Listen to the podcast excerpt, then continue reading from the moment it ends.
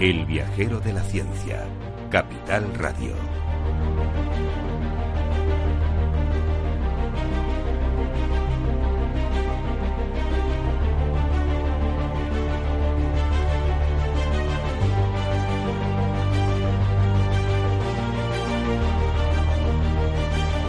Muy buenas tardes, noches, eh, depende de donde nos escuchéis. Bienvenidos al Viajero de la Ciencia.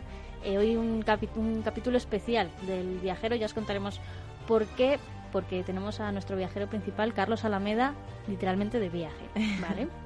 Hoy tenemos un programa muy completo. Vamos a entrevistar a Oriol Reul, que es el country manager de España de Too Good To Go, que nos hablará de la sostenibilidad, la ecología y el desperdicio de alimentos. Es un tema muy importante para nosotros. Además, nos acercaremos a otros temas como los premios Nobel que se están otorgando esta semana y hablaremos de la telepatía y la nueva miniserie documental que trata de descifrar la mente del fundador de Microsoft, Bill Gates. Todo ello con el equipo más viajero eh, al mando de esta nave. Sara Poza, buenas tardes. Muy buenas a todos. Eh, Beatriz Álvarez, también aquí a mi derecha. ¿Qué tal? Buenas noches, Sara. Teresa Gundín en la redacción también. Buenas tardes, capitana. Teresa Fernández en la gestión, gestión del proyecto, que hoy tampoco está con nosotros. Miki Garay a los mandos del sonido más científico y en la edición y micrófono, eh, hoy como edición especial, Ara Rodríguez y Carlos, que también está por detrás de nosotros eh, controlando la nave. Empezamos el viajero de la ciencia.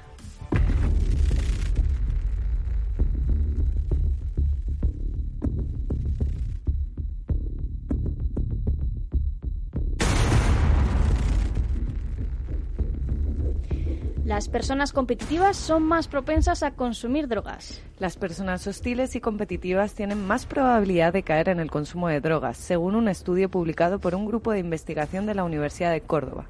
Cuando una persona se enfrenta a la decisión de consumir o no este tipo de sustancia, entra en juego múltiples factores, como el entorno social, el historial familiar o sus propias experiencias.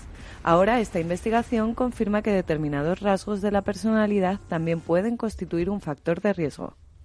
El Ayuntamiento de Madrid cazará cotorras argentinas a, parir, a partir de del 2020. El plan incluye la caza de cotorras argentinas mediante trampas y redes y la esterilización de sus huevos. Con ello se pretende reducir la población a 500 ejemplares desde los 12.000 actuales. La cotorra argentina es una especie invasora que está poniendo en peligro la biodiversidad de varias capitales españolas. Ojo con las cotorras. El rover Curiosity halla evidencias de que Marte tuvo lagos y de agua salada en el pasado. Según publican en Nature Geoscience, los investigadores han detectado una gran cantidad de sales. Consideran que estos sedimentos analizados son vestigios de antiguos lagos de agua salada que se evaporan a medida que el clima marciano se hizo más árido. Descubren la primera despensa de la humanidad con médula ósea de hace 400.000 años. Investigadores españoles han descubierto en la cueva de Kesem, cerca de Tel Aviv, evidencias de almacenamiento de médula ósea de hace unos 400.000 años para consumirlos más adelante. El estudio, publicado en la revista Science Advance, evidencia que estos tejidos animales eran especialmente buscados debido a sus altos niveles de ácidos grasos. Además, esta acumulación de alimentos, la más temprana jamás observada en nuestra historia como humanos, implica una preocupación anticipada por las necesidades futuras. El agua de mar podría reducir la dependencia del petróleo y de la explotación de tierras. Investigadores de la Universidad de Manchester en el Reino Unido han descubierto que una especie de bacteria llamada alomonas, que crece en el lugar de mar, crea un sostén microbiano y fácil y viable que puede ser diseñado para producir compuestos de alto valor. La bioproducción en agua de mar evitaría preocupaciones éticas de alimento o combustible.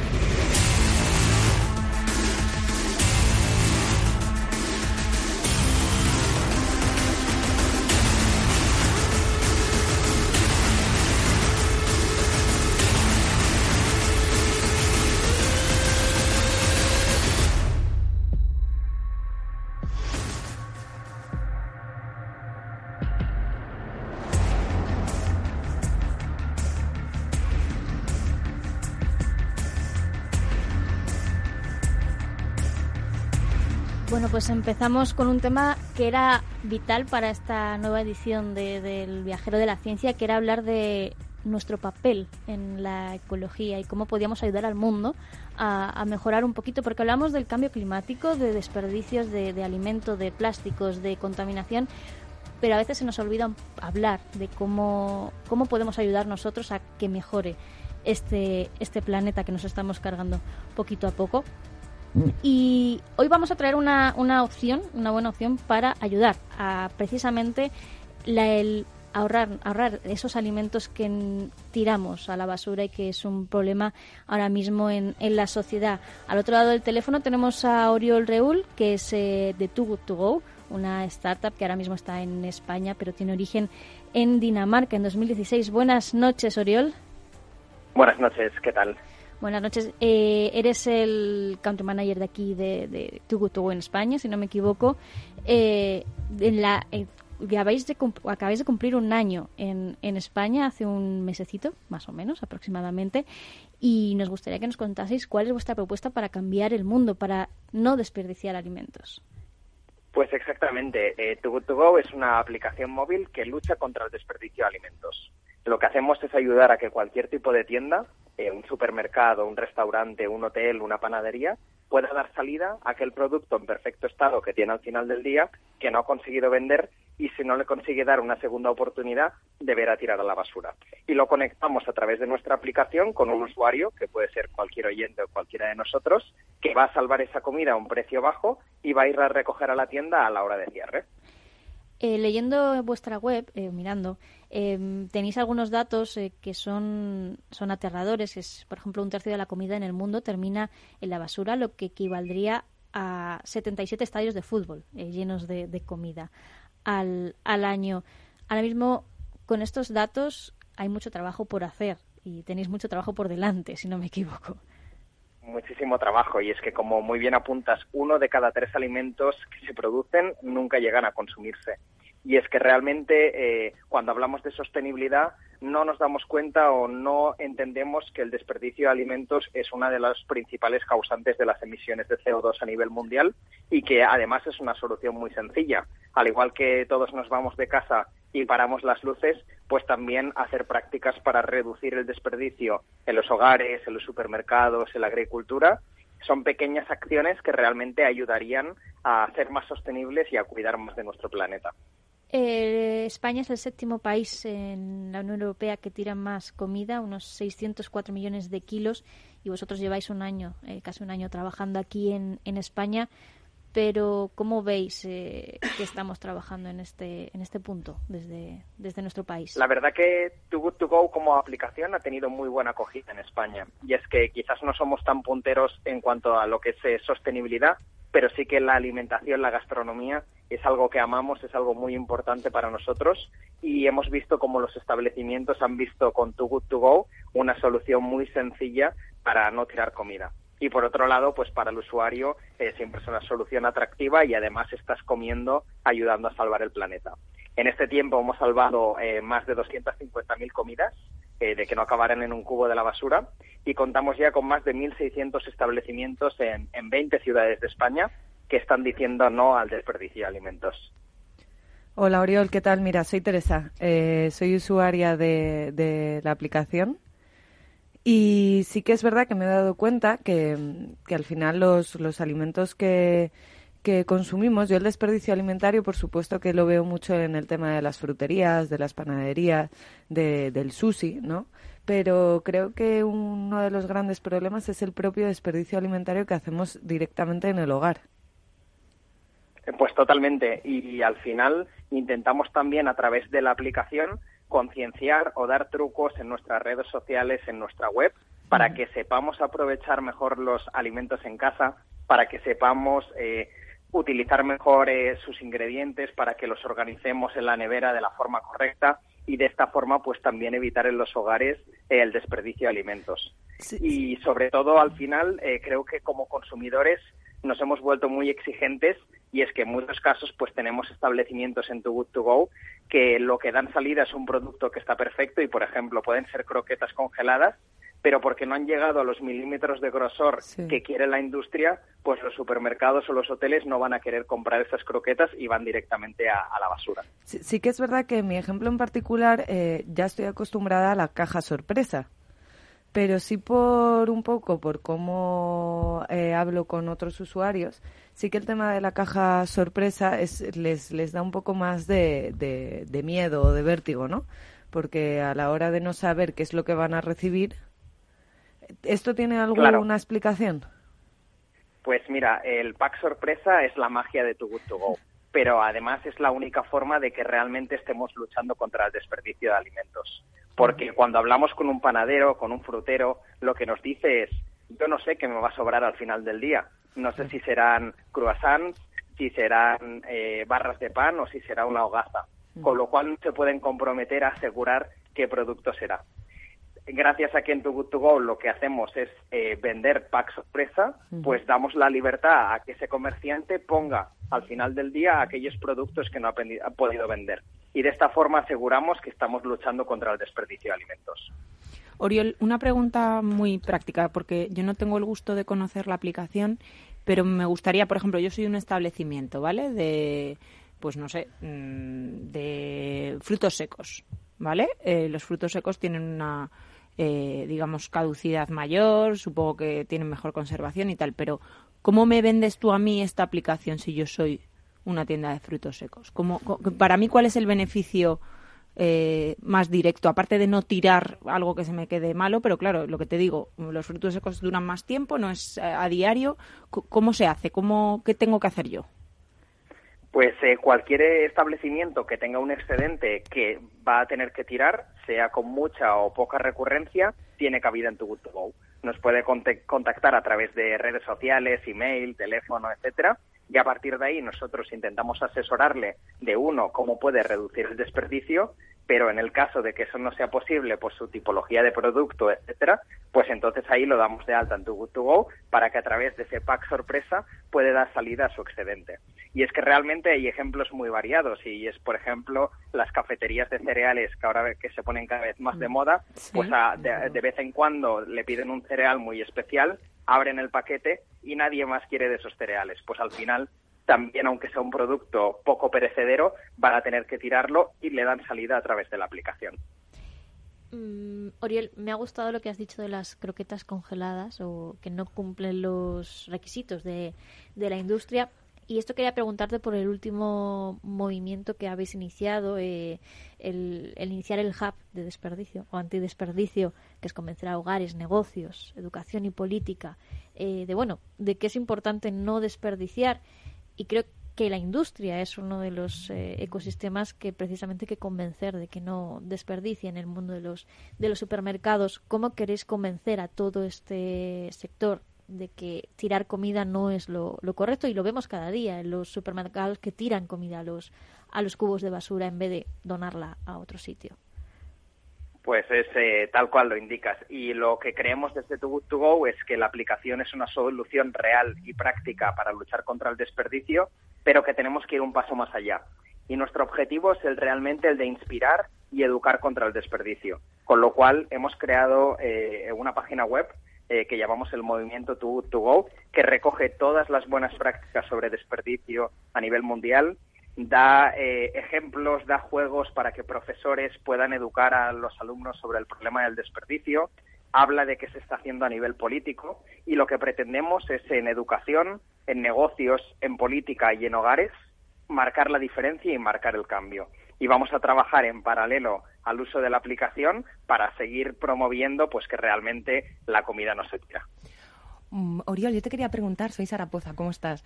Eh, supongo que habréis analizado de alguna manera, aunque ahora mismo vuestro proyecto está más dedicado al, nivel eso de la industria, ¿no? Lo que comentas, comercios, hoteles, eh, a nivel privado, desde los hogares, el porqué de ese desperdicio. O sea, si es una cuestión de, una mala educación, si es una cuestión de complejo, de, primer mundo, que, que, no somos capaces de valorar lo que tenemos en el plato. ¿Habéis analizado un poquillo eso? ¿Habéis entrado en ese nivel? Eh, es una muy buena pregunta y, te puedo decir, no, puedo eh, reforzar con un estudio, pero sí el conocimiento que tenemos, pues al final por estar trabajando eh, contra el desperdicio, es que en general se dan dos fenómenos. por un lado, y al final la vida que cada vez llevamos pues más estresante, que tenemos menos rutinas, etcétera, lo que provoca es que muchas veces compras eh, haces tu organización y luego no lo acabas cumpliendo, lo que genera que tengas muchos productos en la nevera que son perecederos y que se van a hacer mal. esa es una de las principales tendencias que hemos visto. Además, cada vez se tiende más a comer fuera de casa, eh, con el delivery, eh, con eh, comer cerca de la oficina, lo que de nuevo tiendes a realizar la compra y luego no utilizar esos productos. Y como nosotros siempre decimos, al final nuestras abuelas no tiraban nada y lo aprovechaban todo. Con lo cual también nos hemos dado cuenta de que hay un papel de educación. nos cuesta saber recetas de reaprovechamiento, Mm. nos cuesta saber qué hacer si tenemos pues algunas verduras o algunas frutas cómo reaprovecharlas para hacer algo que seguro que está riquísimo. Y al final eso también intentamos promoverlo pues eh, por nuestra parte, intentar dar recomendaciones de decir, pues bueno, si quizás compraste muchos plátanos, ¿por qué no haces un banana bread, que ahora está muy de moda, y lo llevas a la oficina y seguro que a tus compañeros pues les seduces con una receta súper sencilla y muy buena. Desde luego que sí, Oriol. Ojalá consigamos calar un poquito. Oriol, y con, con, o sea, debido al cambio de comportamiento del consumidor, ¿os planteáis también trabajar con el tema del delivery? Para que pueda llegar la aplicación a, a casa directamente. Pues en nuestro caso eh, es, es al contrario y es que realmente eh, uno de los puntos principales, uno de los pilares de Too Good To Go es que fomentamos el comercio de proximidad. Queremos que realmente las personas salven comida cerca de su trabajo, cerca de su casa y también porque sobre todo estamos luchando contra las emisiones de CO2.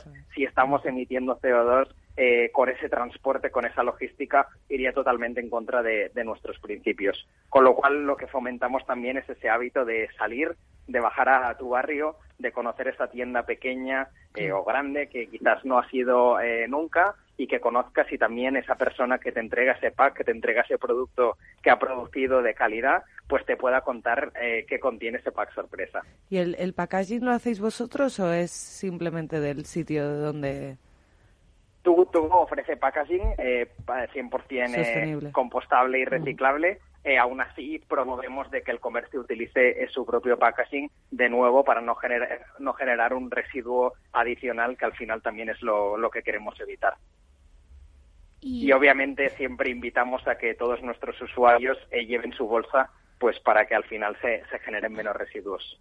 Ojalá lo hiciesen. Yo tengo una, pre- una última pregunta, Oriol, y es ¿qué hacemos con los políticos? ¿Les hemos convencido?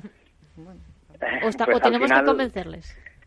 tenemos que convencerles aún. Hay mucho por hacer. Lo bueno es que realmente estamos viendo cambios legislativos a nivel europeo. Por ejemplo, en el caso de Francia, que han limitado ya el tanto por ciento que puede eh, desperdiciar un supermercado.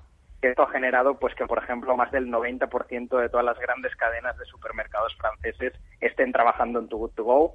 Vemos leyes en Italia que también favorecen más la donación con más seguridad, más garantías con lo cual nuestro papel es el de intentar eh, pues ayudar a, a las autoridades tanto a nivel nacional como a nivel europeo pues para dar nuestro granito de arena y nuestra perspectiva en cómo podríamos estar combatiendo mejor el desperdicio de alimentos. Es lo que te iba a decir, porque un poco el referente ha sido Italia, ¿verdad? Que España pues fue... en a cuestión de año- donación, Sí. eh, Italia, y en cuestión de prevención, eh, realmente la ley francesa también es muy puntera. A ver si ahora con este clima político que tenemos nos contagiamos un poquito, no, Bueno, nos renovamos. Desde luego Creo está en la agenda política el Es- desperdicio alimentario este año. A ver si está en la en agenda la tener agenda políticos. política. A mí me surge una última, perdona Oriol, eh, que te interrumpa, eh, duda antes de que se me olvide. ¿Cómo se hace el tema del control eh, de la calidad? Es decir, una vez eh, ya es como de segunda tanda, ¿no? De segunda venta, por así decir. ¿Quién controla? ¿Quién es el responsable real de...? Pues eso, no, no creo que a nadie le siente mal eh, un pack sorpresa de estos, pero imagínate que alguien quiere reclamar. ¿A quién reclamas? ¿Al, Claro, al eh, primer...? Es, es una muy buena pregunta. Eh, nosotros nos encargamos de gestionar cualquier cosa que tenga que ver con una compra de tributo y al final, solo para que os tengáis una idea, cada día en Europa estamos salvando cerca de 70.000 packs sorpresa. 70.000, 80.000 y generalmente eh, no, no hay ningún problema. Para nosotros la única norma que existe es que el establecimiento ofrece un producto perfecto que está dentro de su fecha de vencimiento, simplemente que ese día a la hora de cierre si no lo vende, el día siguiente ya no puede ofrecer. Pero, por ejemplo, imaginaros esa tienda de sushi que tiene bandejas, que cierra a las 9 de la noche, tú podrías ir a las 9 menos 5 y comprarla perfectamente, simplemente pues a las 9 ya no la han podido vender, es cuando el usuario de Too Good To Go la recogerá, con lo cual es un producto siempre de calidad en perfecto estado. Y obviamente nosotros tenemos nuestros controles, eh, tanto proactivos como reactivos, pues para evitar eh, de que esa comida no, no, sea de segundas, pero es algo que, que no ocurre.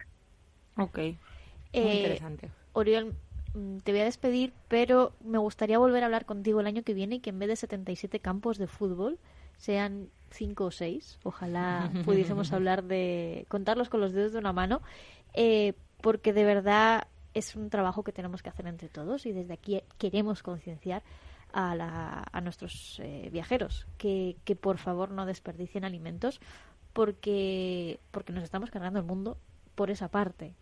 Así que muchísimas gracias, Oriol, y, y deseo volver a hablar con vosotros y tener mejores noticias eh, en, este, en este tema.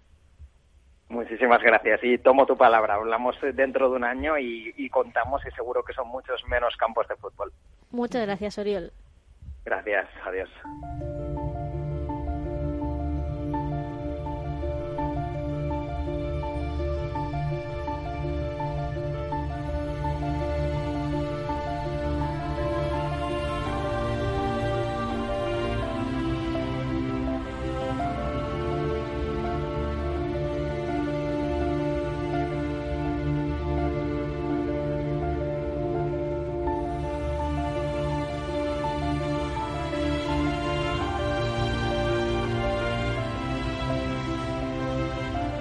Pues del desperdicio de alimento nos vamos a, a los premiados del año. Eh, octubre eh, se conoce como el mes de los Nobel. Eh, y este año me, me gusta especialmente, no ha habido mujeres, eh, no por esa parte, por supuesto, eh, pero me gusta especialmente porque han sido unos Nobel muy poéticos. Eh, me, ha, me ha gustado, se le ha dado el Nobel al corazón del coche eléctrico, que es eh, la batería de litio, Exacto. A los de investigadores del universo, de nuestro origen en el universo, que es eh, algo que el viajero habla continuamente. Algún día a lo mejor se lo dan a Elon Musk, quién sabemos.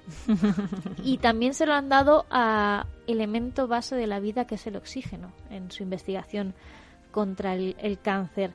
Así que vea, cu- háblanos de estos nobles poéticos que hemos tenido este año. Hoy se ha dado el Nobel a Literatura, en este caso el del año pasado y el de este. eh, ha sido acumulativo y dentro de unos días hablaremos del Nobel de la Paz. Pero de momento los poéticos. Exacto, y también quedaría el de economía, pero bueno, nosotros nos hemos centrado hoy en resumiros a nuestros viajeros oyentes los tres un poco más científicos, ¿no? Que son, como bien decías, el de medicina, el de física y el de química. ¿Vale? Entonces, bueno, como eh, incentivo han, han de recibir estos premiados una medalla de oro y un cheque de 9 millones de coronas suecas. ¿Sabéis cuánto es esto más o menos? No lo sé, pero entre unos 830.000 euros o 910.000 dólares, según lo quieras eh, ver. Esto No lo mal, digo no para mal. que todos nuestros oyentes se animen a eh, a, inventar, a opositar, a, a opositar al premio Nobel. Por el a dinero, chavales. empezar, a, empezar a, a trabajar en el futuro eh, premio y galardón de, los premios Nobel eh, en Suecia. Bueno, os resumo un poquito el Nobel de Medicina. Han sido tres científicos los que han recibido el galardón por revelar uno de los procesos fundamentales de adaptación esencial de la vida, la relación de las células del organismo con el oxígeno del entorno. Los ganadores han sido los estadounidenses William eh, Kaelin y Semenza y el británico Peter Ratcliffe. Pues sus hallazgos han permitido entender procesos fisiológicos fundamentales como la producción de glóbulos rojos, el desarrollo fetal o la adaptación de los músculos durante el ejercicio físico. Esto ha posibilitado nuevas estrategias para combatir la anemia y el cáncer, por ejemplo. De hecho, el año pasado el, el Nobel de Medicina también se enfocó a, la lucha contra el cáncer, así que eh, debe ser uno de los grandes intereses de la academia y además eh, muestra de que se está avanzando mucho en la investigación contra el cáncer y se están descubriendo cosas realmente importantes. Porque los Nobel dan premios a cosas que tienen relevancia en la vida de las personas y que tienen ya una practicidad en, en, en la ciencia, en este caso.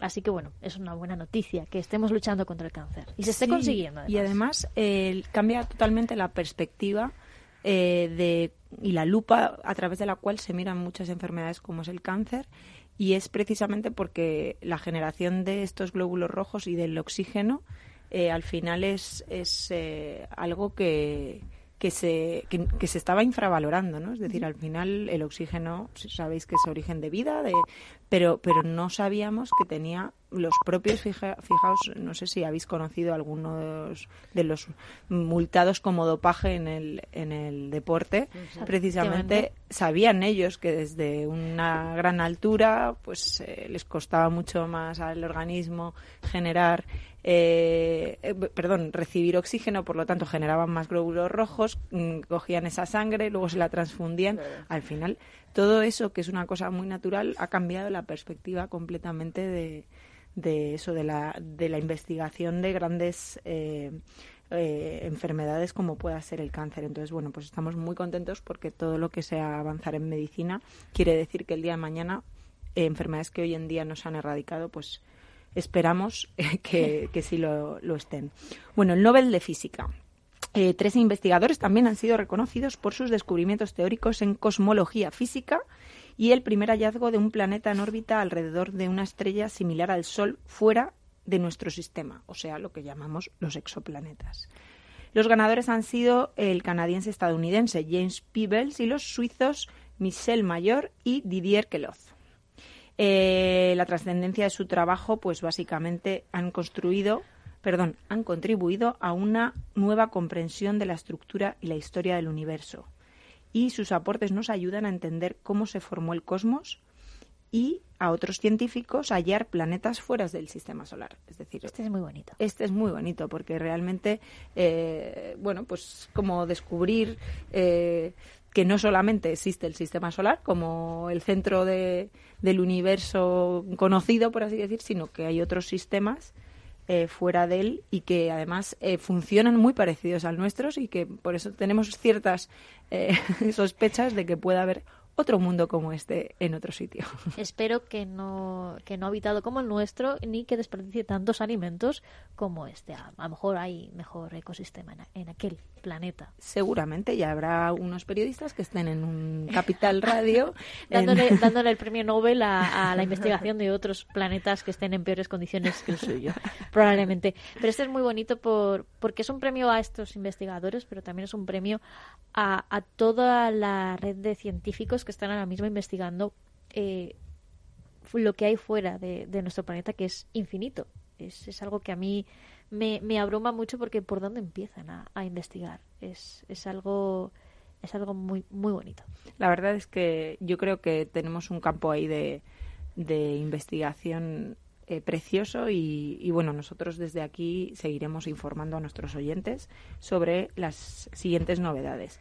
A mí el que más me ha gustado ahora ha sido el de química. El de química que es el, el, del corazón. El del corazón. De los coches de los coches y de los móviles. Y de los móviles. Y de... Pero era más bonito el coche eléctrico. Y de todo lo que ha supuesto eh, el almacenamiento de energía eh, avanzando en, en, un mundo sin cables. Es decir, hoy todavía podemos decir que, que, tenemos cables y es probable que nuestros hijos o nuestros nietos eh, se rían un poco de, de, nosotros en la típica foto antigua de que para nosotros es una foto de papel, pero para ellos será una foto pues de estos móviles no será ni foto, se la meterán en la cabeza. Claro, exacto. Y ah, es que la tenían en un soporte móvil, qué, qué antiguos. Bueno, pues ellos verán que en esas fotos había cables, como tenemos aquí con el micrófono, el cable de la batería del móvil, el cable del, coche.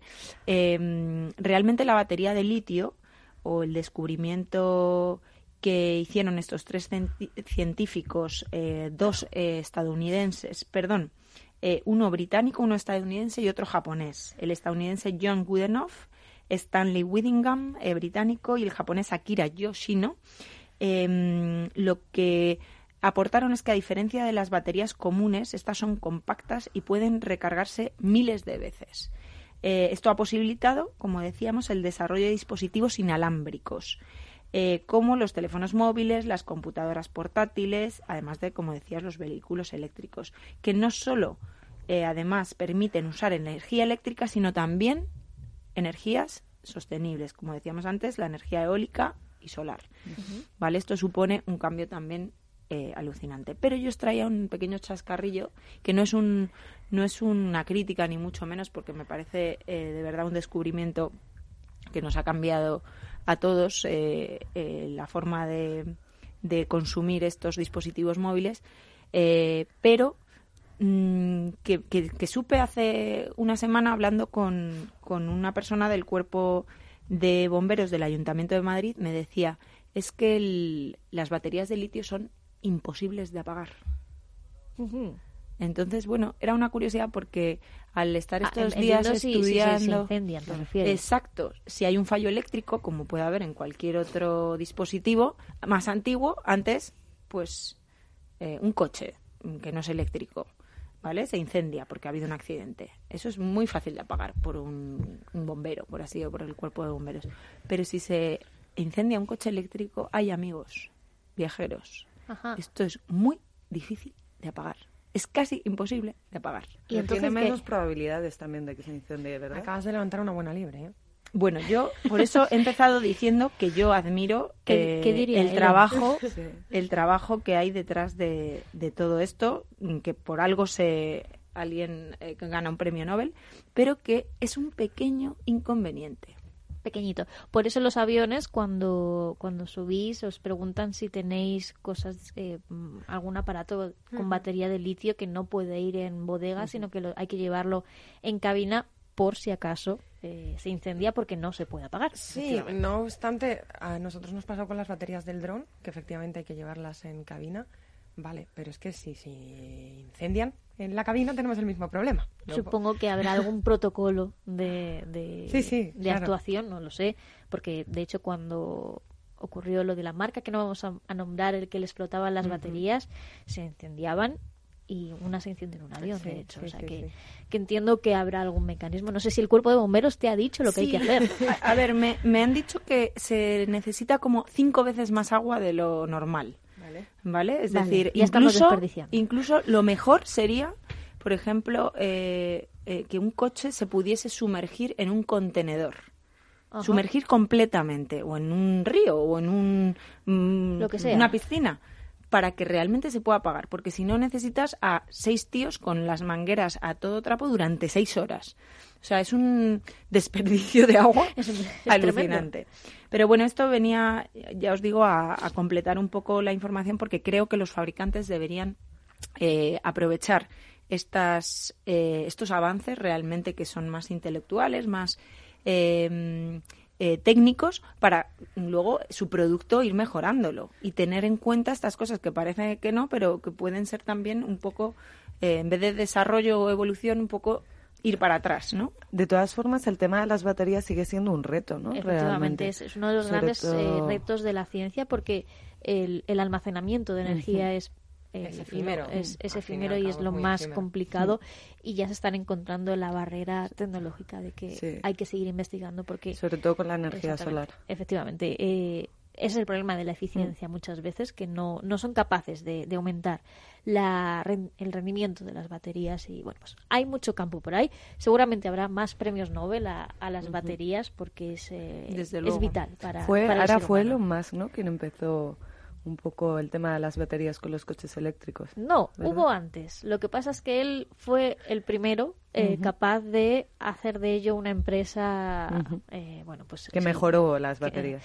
Sí, bueno, hizo mucha investigación en el tema, pero, pero simplemente se sirvió de lo que había en el, en el ecosistema de baterías y lo puso en práctica. Pero bueno, hay que alabar a Elon Musk, pero también hay que, hay que reconocer el trabajo de otros miles de científicos en el campo. Pues gracias, Bea. Muchísimas gracias a vosotros. A ver si el año que viene también hay, hay buenos premios Nobel científicos. Eh, Seguro. Lo importante es que la gente de verdad que nos está escuchando piense que eh, hay gente de todo el mundo ganando estos premios, como los premios Príncipe de Asturias, como otros premios que hay a nivel mundial, y que eh, no solo es un reconocimiento a, la labor de investigación y demás, sino que realmente eh, son avances que cambian nuestra forma de vida y, nuestro día a día.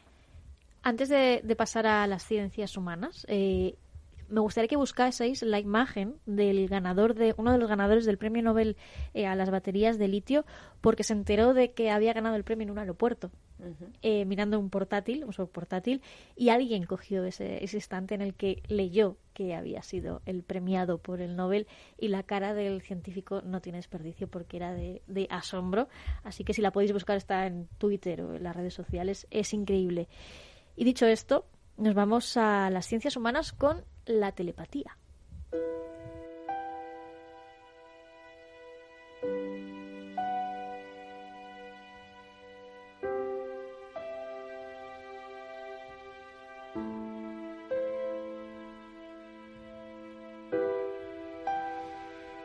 La telepatía, eso que hemos visto en millones de películas, eh, otros tantos de libros, eh, hemos hablado de ello como una posibilidad, como un algo efímero, algo eh, incierto, pero parece ser que no es tan incierto y que estamos cerca. Bueno, tenemos que hablar de ello con, cuidado, sobre todo en un programa como, como, el nuestro. Ahora refiere a las ciencias humanas porque, bueno, es cierto que se han, se han llevado a cabo muchos experimentos eh, sobre la telepatía, pero su realidad no es aceptada por la gran mayoría de, la comunidad científica. El, argumento principal es que las magnitudes de, energías que, de energía que el cerebro humano necesita producir eh, para, para, esta conexión cerebro a cerebro, pues hoy por hoy no, no existen. Entonces, digamos que es algo que se reserva para la paraciencia, para el mundo extraterrestre muchas veces y, para las películas de ciencia ficción. Pero todo esto viene un poquito por el informe que ha presentado recientemente la Royal Society de Londres, que bueno, ya, ya sabéis que es una de las organizaciones más antiguas de, Europa encargada de promover el avance de, de las ciencias naturales. Y bueno, en este caso nos habla sobre las interfaces neuronales, que aunque ya hemos hablado en, este programa en otras ocasiones de, ello, tenemos que recordar que, bueno, entendemos por interfaz neuronal eh, aquellos dispositivos electrónicos que interactúan con el sistema nervioso. Se colocan bien en el interior o en el exterior del cerebro o del sistema nervioso para registrar o estimular la actividad o ambas cosas. Actualmente lo utilizamos pues para tratar diferentes enfermedades como el Parkinson o en implantes cocleares, que en su momento hablamos sobre ello, pero yo creo que sería como uno de los ejemplos más claros para hablar de lo que es una interfaz neuronal. Al final, el, implante coclear lo que facilita es la entrada de sonido a pacientes con, una dificultad auditiva directamente a través del cerebro, a través del sistema nervioso. Entonces, ahí estaríamos viendo ese juego eh, cerebro, cerebro ordenador, de alguna manera. Bueno, pues eh, esta vez, como decimos, la Real Sociedad de Londres, para el avance de la ciencia natural, eh, emitió un informe que nos habla de estas interfaces neuronales en el futuro, de sus beneficios, pero también de, sus riesgos. Es evidente que esta tecnología tiene importantes beneficios, como decimos, pero eh, la Royal Society pone un poco de relieve el peligro en cuanto a la privacidad de las personas. Pues ahí donde llegamos al punto que hace un poco referencia a la telepatía. Y es que según este informe, dentro de solo dos décadas, 20 años, las interfaces neuronales posibilitarán la telepatía, permitiendo que nos comuniquemos no solo sin hablar, sino sin palabras, es decir, a través del acceso a los pensamientos de los demás a un nivel conceptual. ¿A, qué te refieres con conceptual? Eh, Abstracto. claro, un acceso eh, no, práctico, no, no, gráfico, no digamos eh, algo. Yo me imagino la clásica situación en la que estás intentando explicarle algo a alguien, no puedes y dices, mira, conéctate conmigo. Pero eso pasa mucho. El informe sí que hace referencia a que esto facilitaría, por ejemplo, las conversaciones entre colegas en, mm. ámbitos profesionales. Hace referencia a conversaciones más profundas con amigos. Quizá, quizá entre parejas. es verdad que, que los beneficios a, a nivel personal por eso advierto un poco de, del riesgo, ¿no? Habría que ponerle límites y como a muchas otras cosas relacionadas con la tecnología, con Internet, ¿dónde está el límite? ¿Dónde ponemos esa barrera que, no se puede traspasar? Entonces, por eso ponen un poco de, de, relieve los beneficios más de cara a las aplicaciones médicas, porque es que estamos hablando, según, según este informe, hablamos de poder transmitir no solo pensamientos, sino experiencias sensoriales. Es decir, si yo me encuentro en una playa del Caribe disfrutando del sol y un maravilloso daiquiri, puedo enviarle esa sensación que yo estoy teniendo a una persona que está en el sofá de su casa. Eh, una postal sensorial. gracias. Y puedes conectar ciertas, o sea, esa sensación la puedes conectar con la, con la persona que tienes enfrente también, ¿no? Sí, sí, sí. De disfrute, por ejemplo. Es una conexión a nivel cerebro, a nivel cerebral. Es parecido a algo que mi gran Elon Musk eh, por supuesto. Eh, a través de eh, Neuralink. Efectivamente, es, es el concepto de Neuralink. Y lo primero que le comentaron fue precisamente el tema de la privacidad, de cómo controlar esos, esos datos que estaba generando. Y él incidió en ese tema que había que estudiarlo muy bien, pero lo que quería era mejorar la, parte médica de los pacientes. Se refería a pacientes con Parkinson o, con Alzheimer, que estos sistemas podrían precisamente ayudar a, este grupo de, pacientes. Efectivamente, de hecho ahora como dices Neuralink eh, ha anunciado recientemente eh, que va a trabajar en, dispositivos de, este tipo para, las aplicaciones que hace referencia ahora. Es cierto que médicamente pues puede ayudar a tratar el Parkinson eh, a través de bueno pues estimular el sistema nervioso a través de distintos impulsos.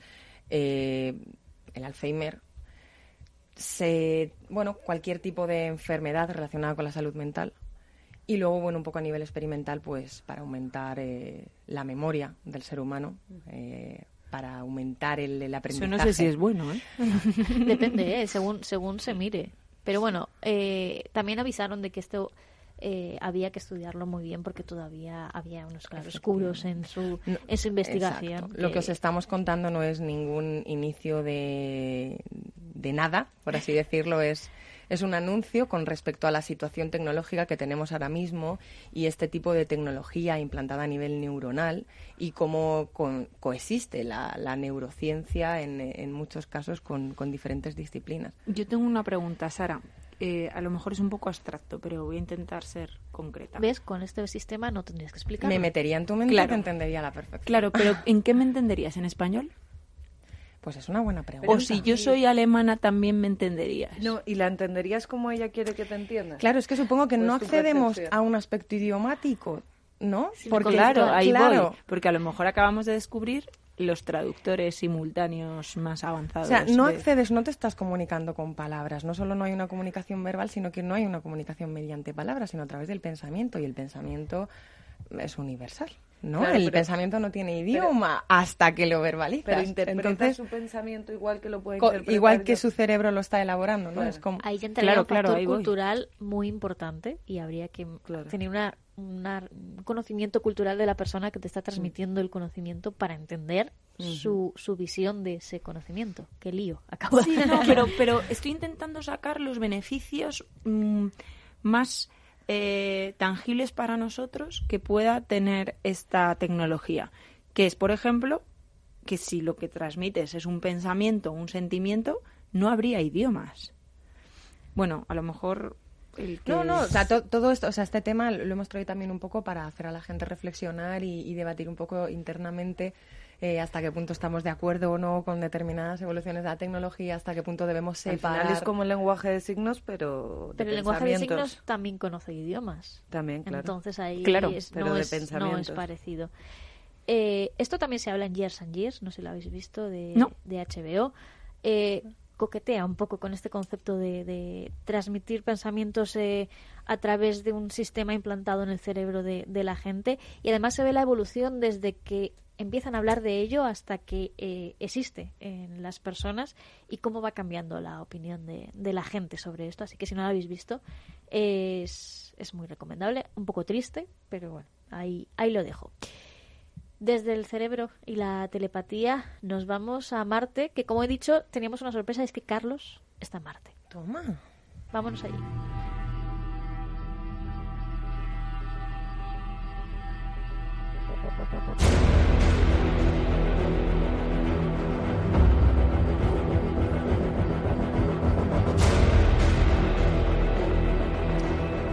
Pues como hemos dicho al principio, hoy no está Carlos, el, director, el viajero principal, porque tenemos de viaje como buen viajero de la ciencia, y es que el rover Curiosity ha hallado, hallado evidencias de que Marte tuvo grandes lagos de agua en el, de agua salada en el pasado.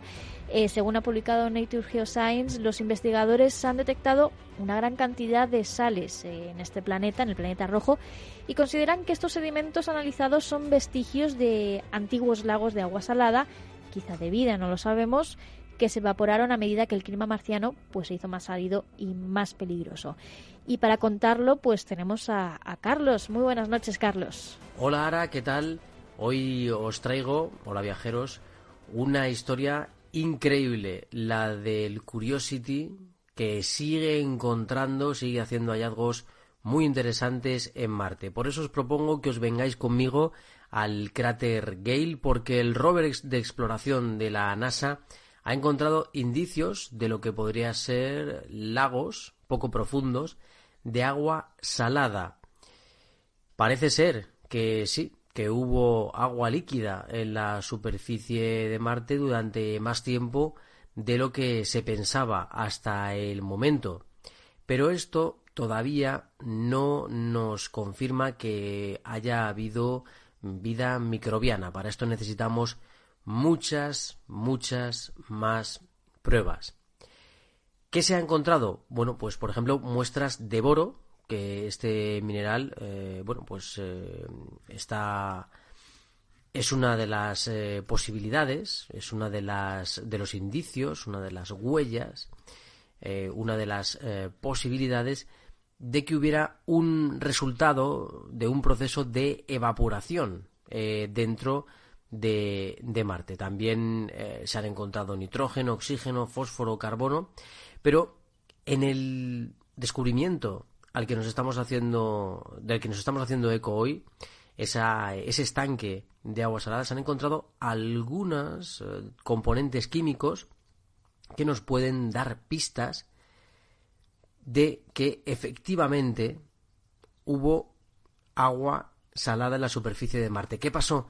Las temperaturas se desplomaron, el clima cambió por completo en un momento dado en Marte y el agua se secó. ¿Este lago cuándo podría haber existido? Pues según dicen los científicos en la revista Nature Geoscience, hace unos 3.500 millones de años estaría en esa cuenca del cráter Gale, una, una cuenca que, como sabéis, mide unos 150 kilómetros de ancho y el Curiosity lleva allí ya unos siete añitos trabajando.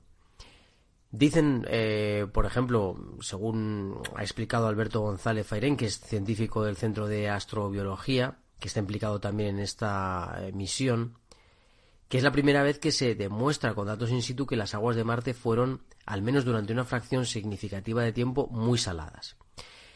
Esto de que sean muy saladas evita que haya habido algún tipo de vida microbiana, según lo que sabemos en la Tierra, no, porque en la Tierra existen unos organismos que se llaman extremófilos que son capaces de sobrevivir a aguas con una gran concentración de sal pero también incluso aguas con una concentración muy alta de sustancias ferrosas, es decir, que provienen del hierro, con lo cual hay organismos que son capaces de vivir prácticamente en, una química muy, muy, muy compleja.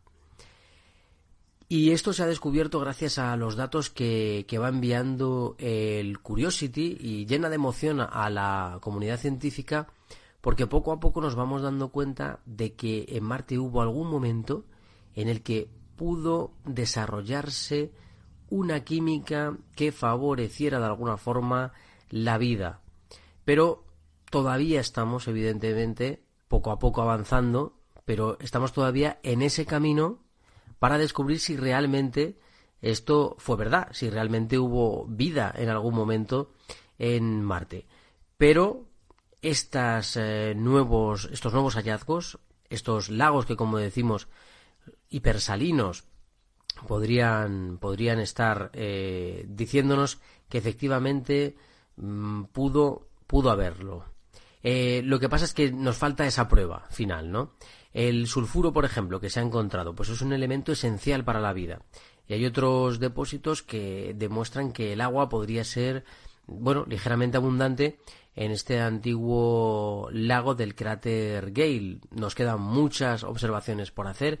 Curiosity tiene que seguir trabajando, pero de momento tenemos alguna pista también de cómo el planeta rojo perdió su agua, porque lo que parece claro, según este estudio, es que en esos eh, en ese momento en el que había agua sobre la superficie era poca y sabemos que Marte sufrió un proceso muy duro en el que se acabó convirtiendo en la superficie árida que conocemos hoy.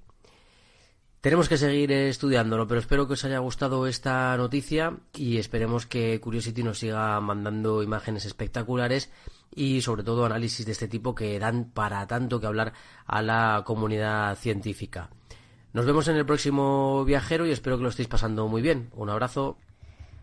Pues muchas gracias, Carlos. Desde, no desde Marte, obviamente, todavía no hemos conseguido viajar al planeta rojo, pero Carlos sería uno de los primeros, seguramente, en aventurarse a, viajar allí, quizá con él. Es, creo que es la quinta vez que lo, que lo menciono hoy. Voy a, voy a batir un récord. Y mientras aquí, en el mundo, nuestro planeta, eh, Teresa Gundín eh, ha visto un nuevo documental de estos que nos gustan, en nuestras recomendaciones de cine, eh, de ciencia y, series de, también de, tecnología. El documental que habla de Bill Gates, Inside Bill's Brain. Eh, yo no lo he visto, pero, pero seguramente apunta a ser, a ser bastante bueno. ¿Qué tal, Teresa? Cuéntanos. Eh, pues muy bien, un poco lo que estábamos hablando antes de que nos gustaría recomendaros a los viajeros eh, una serie de documentales y, de series que podéis ver que está sobre todo muy relacionadas con el mundo de la tecnología y de cómo está cambiando el comportamiento humano. Y uno de estos es eh, un poco estudiar el cerebro de Bill Gates, ¿no? que más de uno se, se lo habrá preguntado, qué es lo que le hace especial a este hombre. Y efectivamente el documental eh, mm, es de la vida del legendario fundador de Microsoft, como conocéis, y uno de los padres del sistema operativo Windows. Y el documental eh, se estrenó en septiembre en Netflix, para los abonados de Netflix. Y su tráiler, además, eh, ha sido un repaso a la historia de Gates y su transición de un emprendedor tecnológico a filántropo. De hecho, lo interesante del documental no es tanto la creación de, Microsoft y, la fundación de Microsoft y del sistema operativo, sino de cómo es él como persona y realmente cómo funciona su cerebro y la capacidad, por ejemplo, que algo que me llamó mucho la atención es de memoria que tiene. Es decir, él cuando lee un libro o cuando lee un documento, la capacidad de absorción de información que tiene y sobre todo de análisis de información y de, y de rápidamente eh, buscar soluciones, ¿no? O sea, algo que nosotros haríamos en un periodo de tres horas, él es capaz de hacerlo en media o en una. Obviamente. Todo, no, él, como dice él, no es un don, sino que también se ejercita. Pero, eh, eh, bueno, sus últimos años, estos últimos diez años, él ha enfocado su proyecto sobre todo a paliar ciertas necesidades que tiene el tercer mundo con siempre con la tecnología.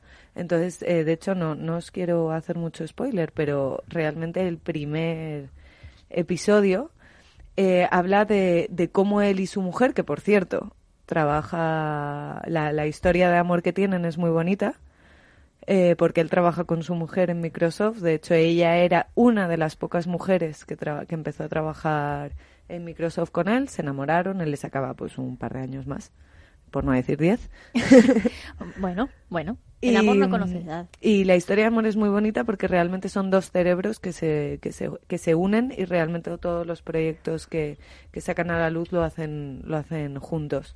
Y, y es muy bonito cómo habla ella de él en, en relación un poco, bueno, pues eh, a su cerebro. No os quiero contar más, ¿vale? Porque realmente merece la pena verla y yo os animo a que la hagáis.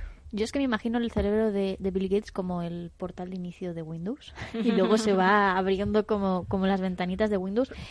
Eh, Inside Bill's Brain, si no me equivoco, en, Netflix. Antes preguntaba Sara, otras series que nos interesen, las voy a decir. Years and Years en HBO, eh, The Grey Hat en, en Netflix también. Y os he dicho alguna más, no me acuerdo. ¿En HBO era? Eh, ¿Cuál?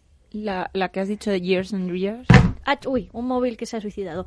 Eh, Years and en HBO. Ah, perdón, que te había ah, entendido en Netflix. Y La Inventora lo tenemos en HBO. También. Y no os olvidéis de Black Mirror. Y Black Mirror, como siempre.